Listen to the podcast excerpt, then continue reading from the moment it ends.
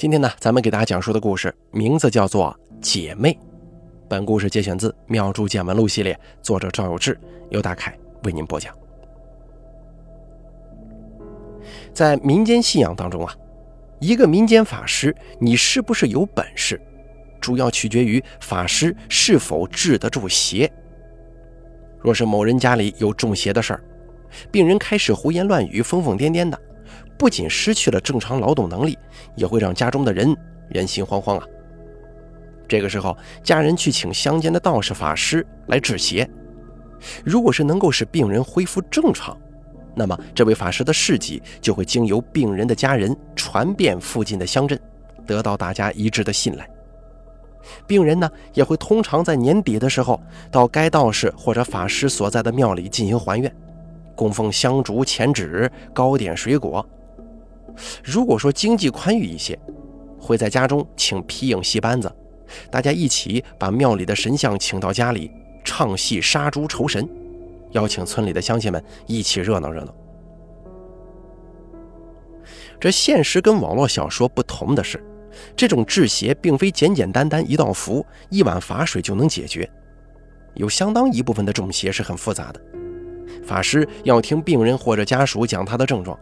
询问发病前的一些事儿，就好像是医生了解病情一样，再借助抛掷教杯、看法水等等辅助手段，才能找到中邪犯煞的源头，再去做法事才能有效。甚至有时候啊，需要做很多场法事，病情经过几次反复之后才能稳定。而至于中邪的原因以及中邪的情况，那可就是大千世界无奇不有了。咱们这次要讲的呀，就是一种很罕见的中邪的情形。一年多以前，初冬，湖南的天气是一天比一天冷。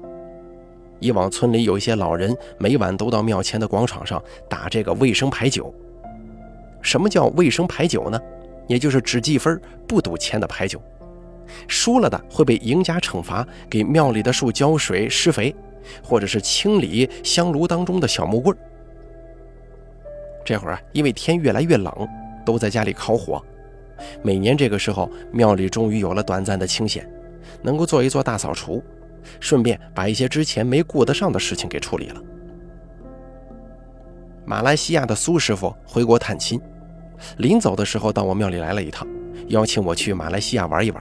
他在吉隆坡等我。苏师傅是马来西亚华侨，一位南传的法教传人。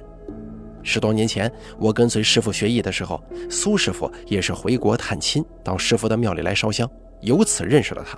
之后就一直保持联系。而我这个人呢，已经习惯了守庙的生活，如果是有事儿去外地也可以，不过让我专门去游山玩水，一般都会拒绝。一来呢，平时庙里得有人看着。二来是没有了年少时喜欢玩耍的心性。一开始打算回头跟苏师傅推脱说忙走不开，但是没想到当天下午，导游蒯三海就到我庙里来了。蒯三海大家都比较熟悉了，在市里的封建迷信一条街开算命馆子，平常也有生意，偶尔有一些需要合作的事情会来庙里找我。蒯三海说。苏师傅来过你这儿了，我说道：“啊，来过了，说是让我去马来西亚玩一趟。那你就去呗，这几天你是难得清闲的，哎，咱们一块儿去啊。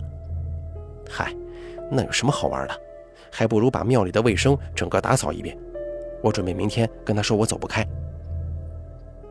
蒯三海故作神秘地说：“我听说马来西亚那边的古玩市场会有一些老法器。”咱们一起过去淘一淘，说不定还有一些中国已经失传的老法本呢。蒯三海这么一说，我还真有些心动了。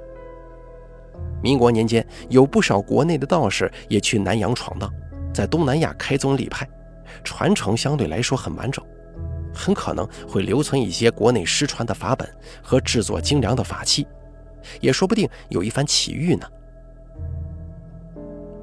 我把最近的事情梳理了一遍，跟蒯三海和解了一下，最终决定去一趟马来西亚。一行三人，我、蒯三海跟庙里的杂物张才艺一起办了护照，订了亚航的机票，从广州转机去吉隆坡，不日就出发了。苏师傅提前告诉我们要少带一些衣服，马来西亚常年都很热。当我们到了吉隆坡，才知道，原来这里真的就是天天跟湖南的夏天一般，如此炎热。苏师傅有一位徒弟是在吉隆坡开出租车的，苏师傅让他来接我们。这位徒弟叫法荣，听苏师傅说，他还是马来西亚洪门的成员呢。起先我只是在书上以及网络的资料当中对洪门有所了解，我从来没有亲眼见过，总觉得这只存在于清朝、民国时期的小说里，都是干反清复明的义士。这位叫做法荣的朋友也是马来西亚华人，长得胖乎乎的，戴着眼镜，一副与人为善的模样，还是开出租车的。我总觉得苏师傅在跟我开玩笑。但是在从机场去酒店的路上，法荣好几次在路上停下车来跟人打招呼，说着一些摸不着头脑的暗语，同时比划着一些奇怪的手势。我这才意识到，可能苏师傅说的是真的。一路上，张才艺看着满大街的马来西亚文字招牌，不停地拍照发给国内的朋友。快三海就缠着法荣问哪里有古玩市场啊？快三海总觉得最高深的术法秘籍都散落在民间的地摊上。我好奇地问法荣，他做的手势是什么意思？法荣说：“我烧三炷半香了。”顿时我想起了金庸的小说《鹿鼎记》当中，韦小宝入了天地会，要跟人对切口暗号，然后说自己是烧三炷香的。这香的柱数体现了组织内部的地位。看来这个法荣在洪门当中还是个不小的头目呢。我在网络上看到过，早期洪门是反清复明的组织，后来随着清政府被孙中山先生领导的辛亥革命推翻了，孙中山本人曾担任过洪门的高层职位，也获得过洪门大量的资金支持，但是建立民国政府之后，毅然决然的要取缔洪门。后来，洪门的许多分支流传到全世界，成为了华人黑社会组织。在我的印象当中，黑社会都是做一些打架斗殴、强买强卖之类的影响社会治安的事儿啊。但是，如此看来，洪门的头目怎么开了出租车呢？我百思不得其解。很快，我到了酒店，苏师傅已经帮我们预定了房间。我注意到。法荣在跟酒店的前台服务生还打了手势，对了暗号。感情这洪门成员除了开出租的，还有做酒店服务生的吗？我们在酒店放下行李，回到大堂，又坐着法荣的出租车去苏师傅那儿。苏师傅在吉隆坡开馆，那是一条不大的巷子，巷口有个印度人在卖炒面。进了馆，我们正要跟苏师傅打招呼。只见法坛前面站着一个女孩子，很恭敬地手握三支线香。苏师傅在旁边紧皱着眉头画符呢。我们没有打扰苏师傅，自己找了把椅子坐下，看苏师傅画符。苏师傅是个非常认真并且严谨的人。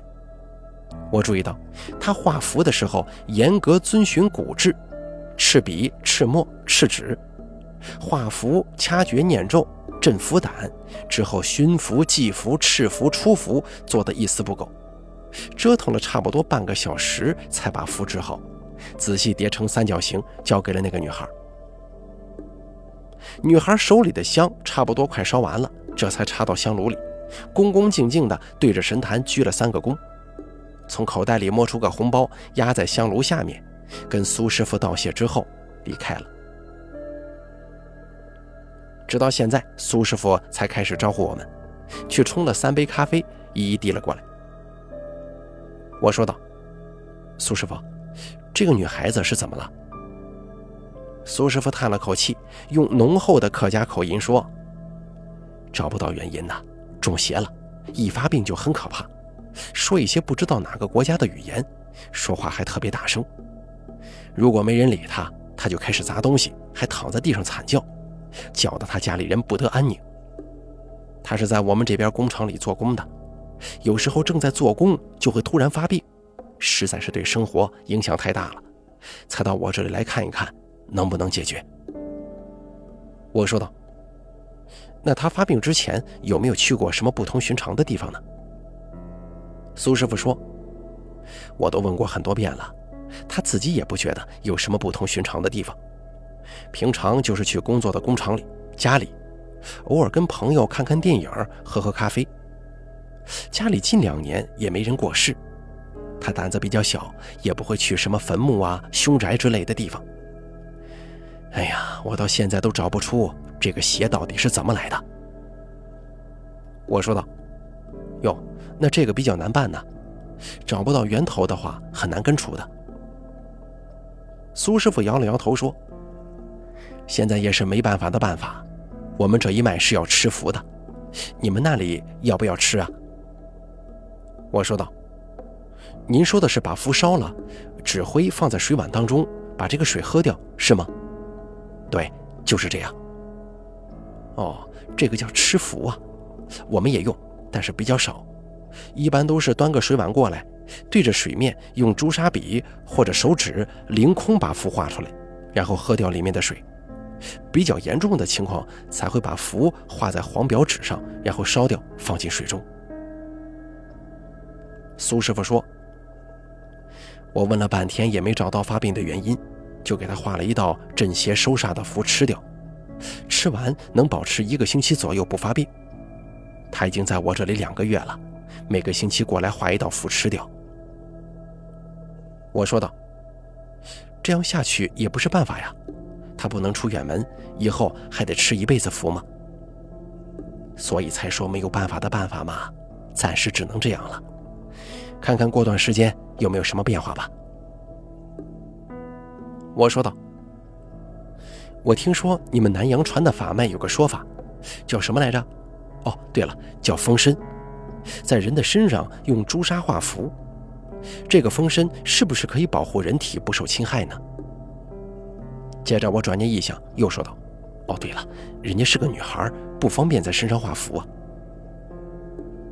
苏师傅有些愤愤地说：“你知道吗？有好多淫棍利用这个说法骗女孩子出山出库，太下作了。其实祖师早有办法，女孩子是穿着衣服的，我们用线香隔空画符封身，效果是一样的。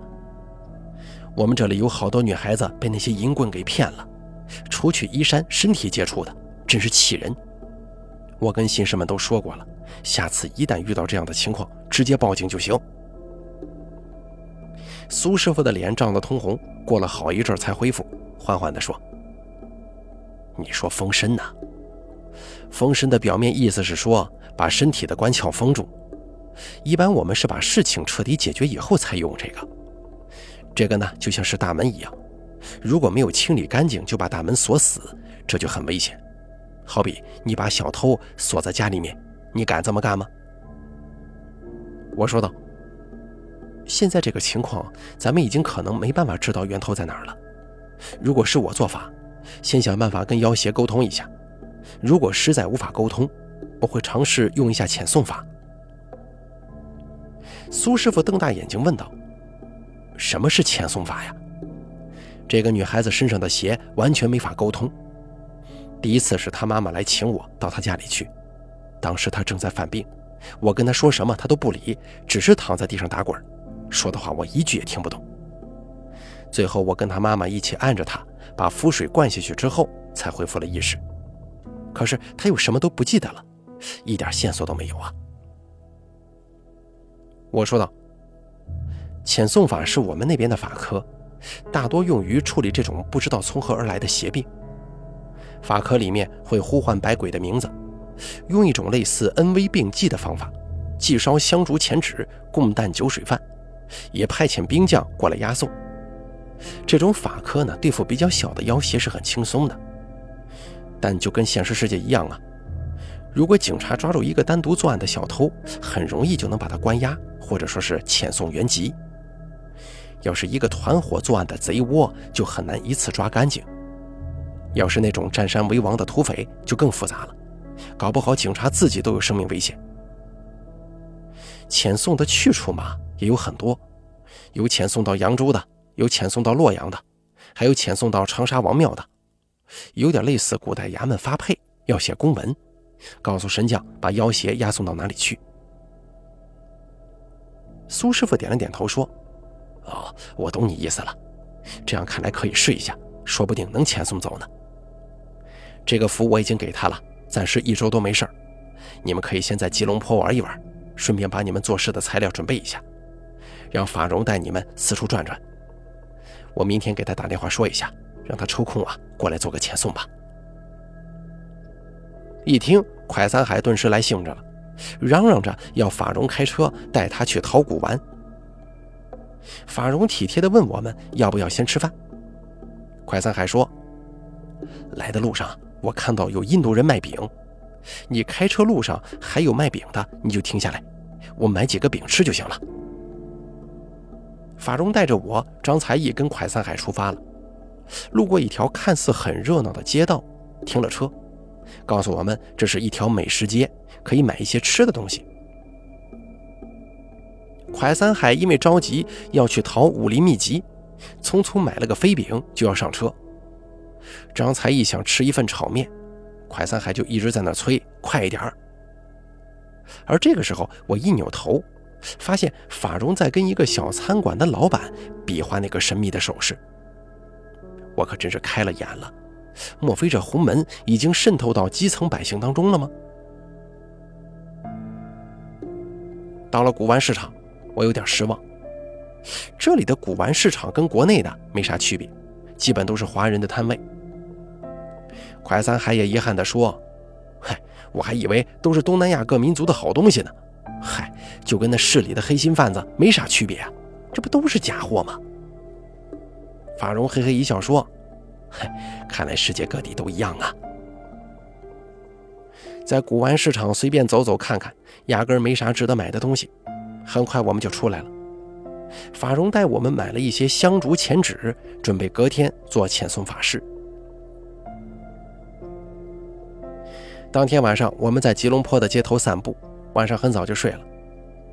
隔天一早，法荣就来酒店接我们，三个人把材料、行李箱带上了车，一起去苏师傅那儿。苏师傅颇有些意外地说。你们这就把材料准备好了吗？不再多出去走一走了？快三海摆了摆手说：“嗨，我以为能在你们这儿淘一些好东西，去古玩市场一看，跟我们那儿一模一样，全是一些假货呀。”我说道：“行了，别说这个事儿了，咱们还是先把法事做了吧。”苏师傅点了点头，拿起手机通知昨天那个女孩子来做法事，然后扭头对我们说。他跟工厂里请个假，马上就过来。不一会儿，那个女孩就到了。苏师傅给我们做了介绍，这个女孩子也是马来西亚华人，平常的时候大家都叫他阿染。接着，苏师傅跟他说了一下法师的大致，他也同意了。我们不管到哪儿，行李箱中都是带着法衣道袍的，当即就跟快三海、张才艺一起穿上，做了一场遣送法科。对于这个法科，阿染是什么都不用做的，只需要提供他的生辰、姓名和住址。法事并不难，我们在表文上写下了他的信息。一场遣送法科做下来大概是两个小时，很快就结束了。做完以后，我跟苏师傅说：“您先别着急给他封身，我们看看情况再说。”苏师傅说道：“啊，我也是这个意思，现在封身可能有危险呢。”接着，苏师傅又把法荣叫到跟前儿。这种情况你要明白，很多时候人中邪了，症状的前后表现是一致的，但有可能不是单独某一个邪精，经常是一伙邪精在一起。封身这个东西不能乱用，随随便便给人封身是非常危险的，有时候会把邪精封在体内出不来的。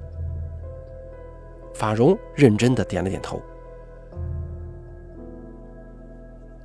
阿染跟苏师傅说了几句悄悄话，接着拿出几张紫色的纸币塞进红包里，递给我，表示了感谢。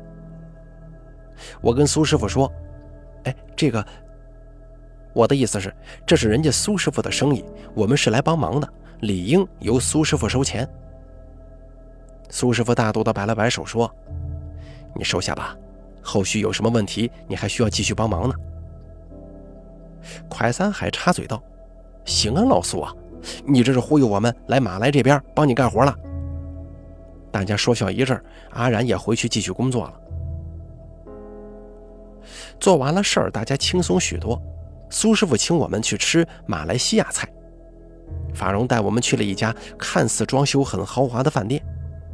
这个饭店的店名竟然是“冷气大饭店”。我问道：“苏师傅，你们这里算是马来西亚的首都吧？怎么这饭店的名字那么奇怪啊？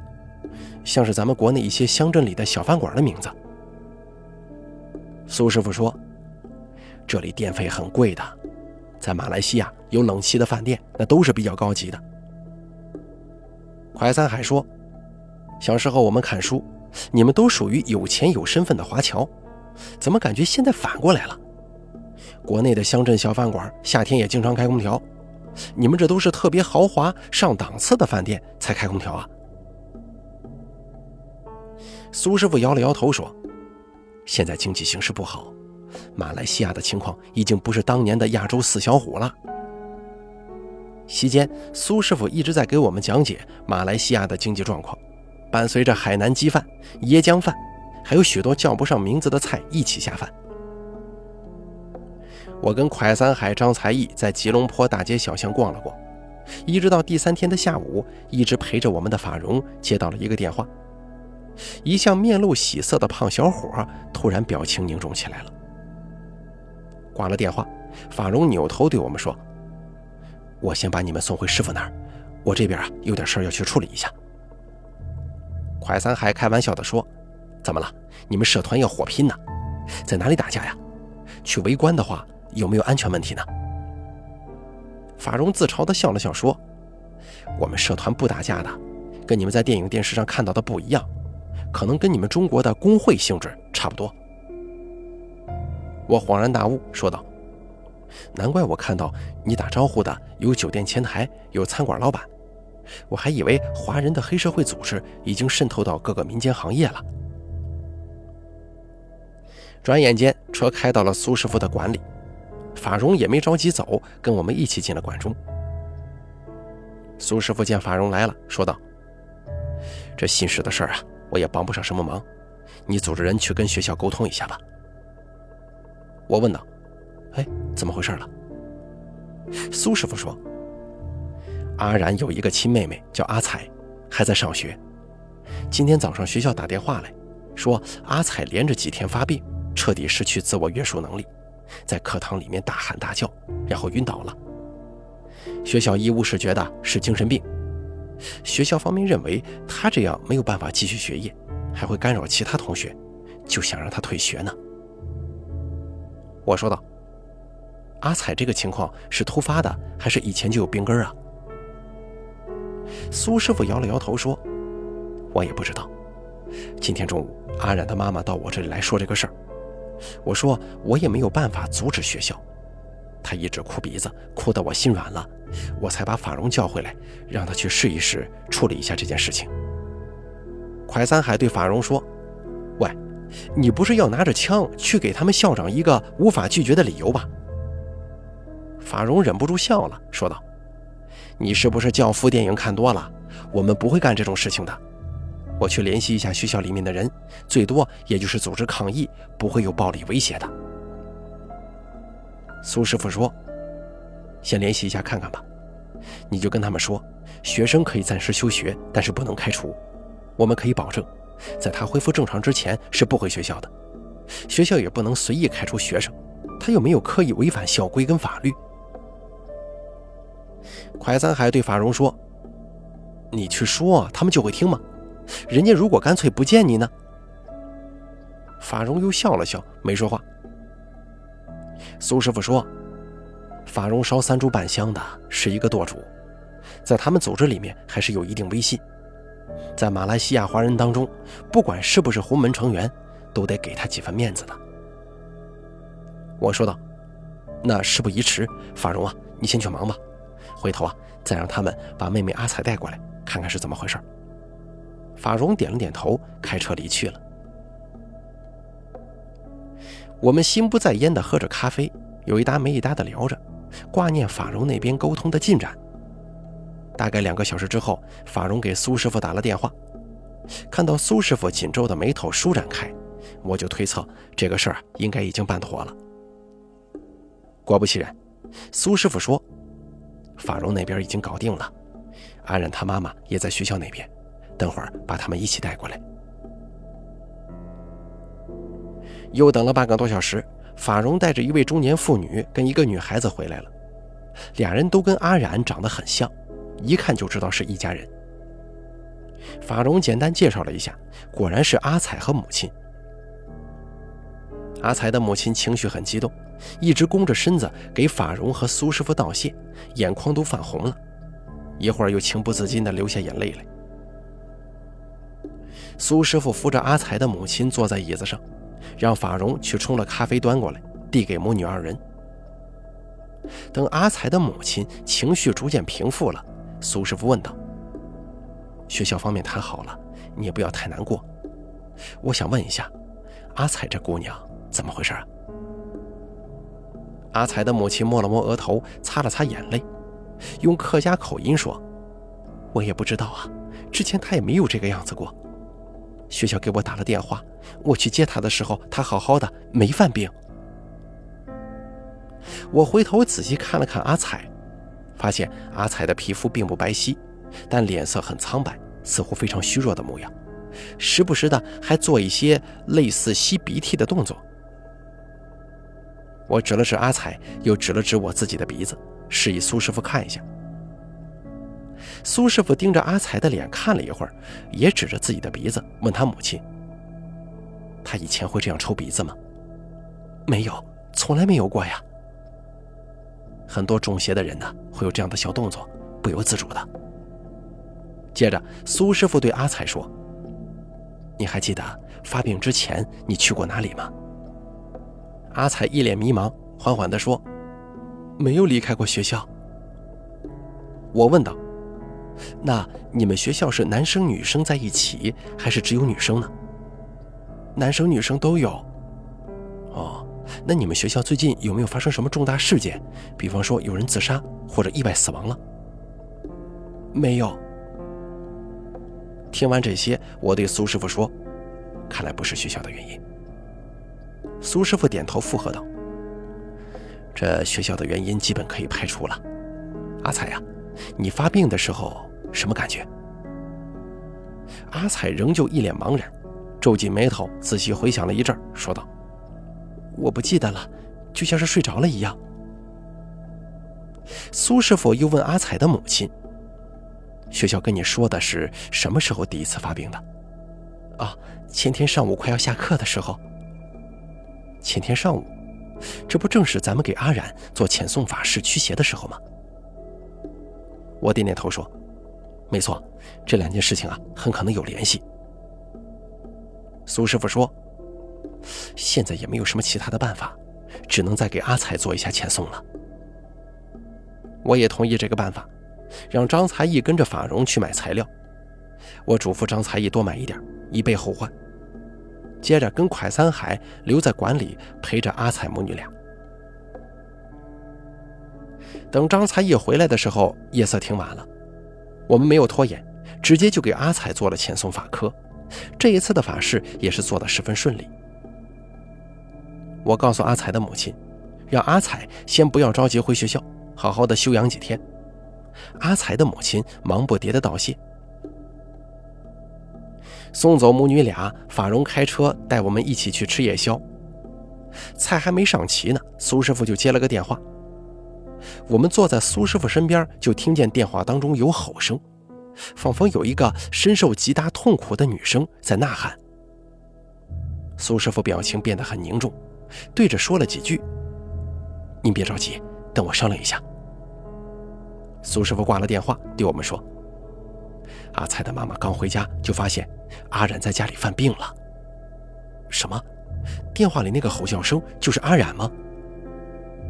苏师傅点了点头说：“没错，这两个姐妹很奇怪呀，一个做完遣送，另一个就发病；另一个做了遣送，这个又发病了。”我说道：“你给阿染画的符，他吃了吗？”苏师傅掰着手指头数了一下：“啊，大前天吃的，正常情况之下应该能管一个星期，怎么这次仅仅隔了三天呢？”法荣说。这个符咱们是起到镇压作用的，无法根治啊。快三海又说：“是不是这两个姐妹身体都比较虚弱，两个人体质非常接近，就好比一只老鼠有两个互相打通的老鼠洞，你清理了这边，它就钻到另一边去了。等你去堵另一头的时候，它又把这边打通了呢？”法荣说：“那现在怎么办呢？”我说道：“苏师傅。”你先给他妈妈打个电话，让他先稳住阿染，咱们赶紧过去，把阿染带到馆里。恐怕得必须两个人同时做遣送了。苏师傅说：“我也是这么想的，一辆车坐不下。法荣啊，你再喊一辆车，咱们去他家里。”法荣跟苏师傅分头打电话，我匆匆的跟夜宵摊老板结了账，东西也没来得及吃，一起坐上车赶回阿染家中。阿冉家是很普通的单元楼，还没进门，在楼道里就听见各种嘶吼声。苏师傅敲了门，阿冉的母亲就开了。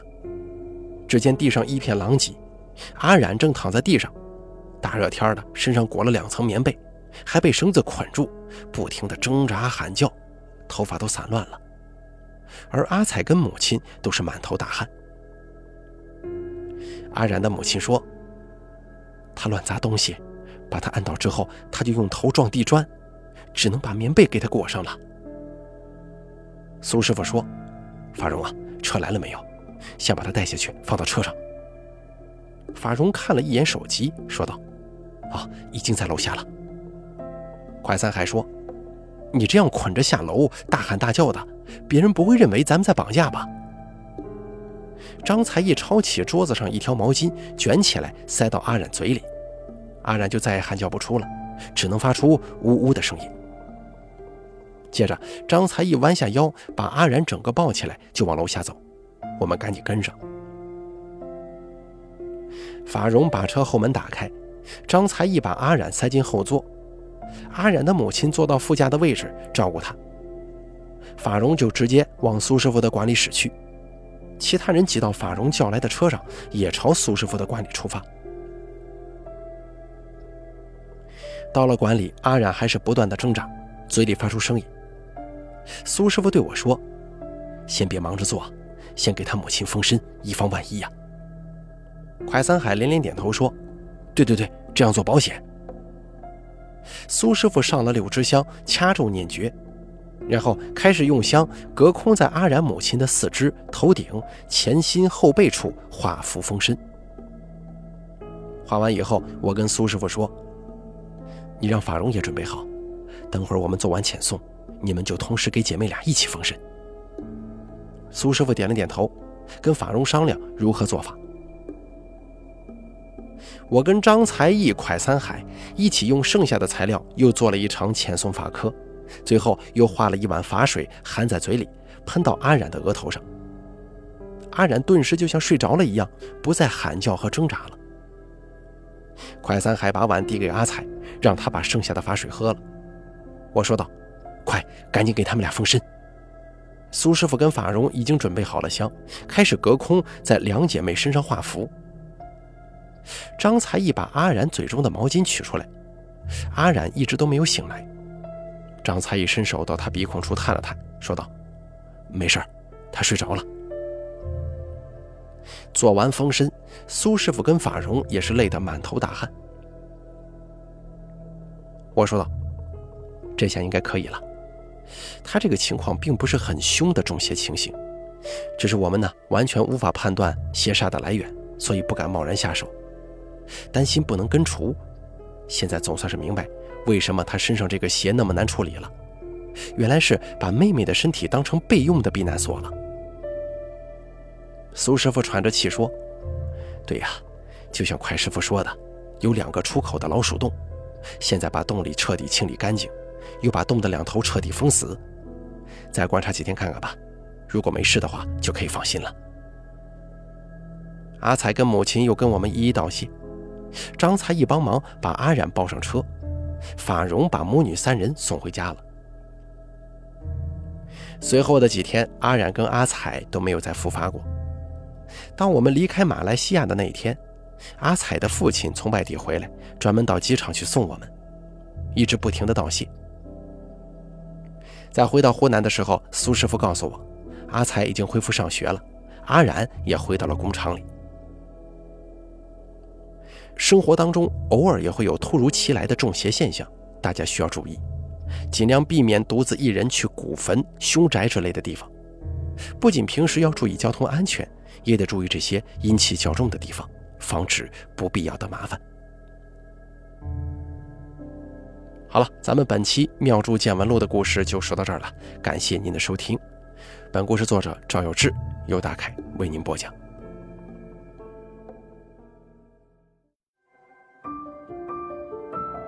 本期故事演播完毕。想要了解大凯更多的精彩内容，敬请关注微信公众账号“大凯说”。感谢您的收听。